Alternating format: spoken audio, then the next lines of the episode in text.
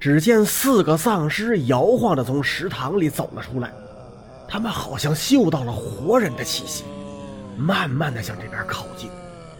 静香害怕的握紧了大熊和小山的手，大熊举起了枪，但是还没等他开枪，胖虎就说：“行了，大熊，我们子弹不多，不要浪费了，这四个就交给我吧。”说着，他抡起了手中的金属球棒，冲了过去，一棒一个，干净利落的打碎了四个丧尸的脑袋。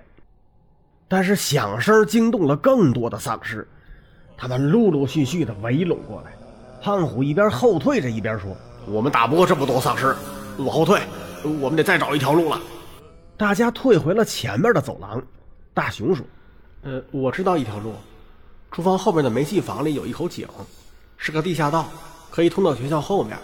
嗯，那次我被胖虎追，就是从那儿逃到后山的。我说上次找你的时候，那小子不见了，竟敢跑掉，你是不是找揍啊？呃，现在不是揍我的时候吧？切，你这笨蛋，真以为我会在这种时候为这点小事揍你啊？快说吧，厨房后门在哪儿？大熊带着大家找到了厨房的后门，听见里边没什么动静，便由胖虎推开了门。里边没有丧尸和血迹，只有一大堆煤气罐。在最里边的墙角有个井盖，胖虎用力的把井盖掀了起来，里边一片漆黑。他回头说：“呃，谁有能照明的东西啊？不然我们下去什么都看不见。”老师说：“我有。”出来的时候，我带了两只手电。说着，递给了胖虎一个。胖虎接过来，向井里照了照，下面什么都没有，下来吧。于是第一个跳了下去。老师吩咐道：“静香、大雄、小山、小夫，你们先走，我走最后。”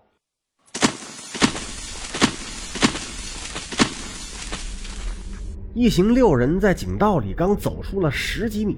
就听到上面传来震耳欲聋的一声，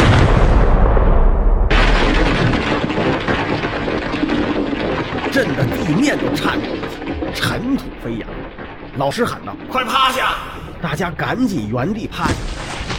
地道里轰隆隆的声音回响不绝。过了很久，四周才慢慢安静下来。胖虎站了起来，用手电向后照着，问道：“大家都没事吧？”后边的几个人都表示没事胖虎又向前照了照，发现前面的井道被震塌了，已经被碎石堵死了。我们得回去了，前面被堵死了。老师说：“刚才一定是上面的煤气罐爆炸了，幸亏我们下来的时候盖好了井盖，否则我们就全被烧死了。”众人回到了来时的井下面，胖虎向上推了推井盖，井盖纹丝不动。好像被什么东西给压住了，胖虎使出了吃奶的劲儿，还是一点都推不动。老师就说：“好了，胖虎，你别推井盖了，大家都坐下，休息一下，再想办法出去吧。”大家都分别找地方坐下。小山从背包里拿出一些吃的，让大家补充体力。在大家吃东西的时候，大雄突然发现老师有些异常，表情好像比较痛苦。于是他问道：“老师，你怎么了？”“哎，我的腿好像化脓了，很疼。”老师说着，拿起了手电。“大熊，你帮我看一下是怎么回事？”大熊顺着手电光一看呢，发现老师的腿全肿了，伤口还在流血，而且有一种很难闻的味道。于是大熊就对小山说：“小山，你来帮老师包扎一下。”小山帮老师挤了挤腿上的血，并用带着的绷带包了起来，然后退到后边坐下休息。大概过了一个小时，大家纷纷站起来寻找出去的路。静香发现老师没有动，便过去推了推他，轻轻地叫了一声：“老师。”老师好像失去了知觉，没有任何反应。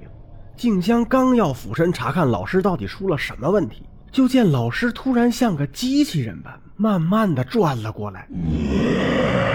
只见老师目光呆滞，双手举起，向静香抓了过来。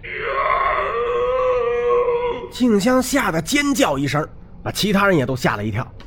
离得最近的大熊看到后，一把推开了静香。老师扑了个空，随即又转向大熊。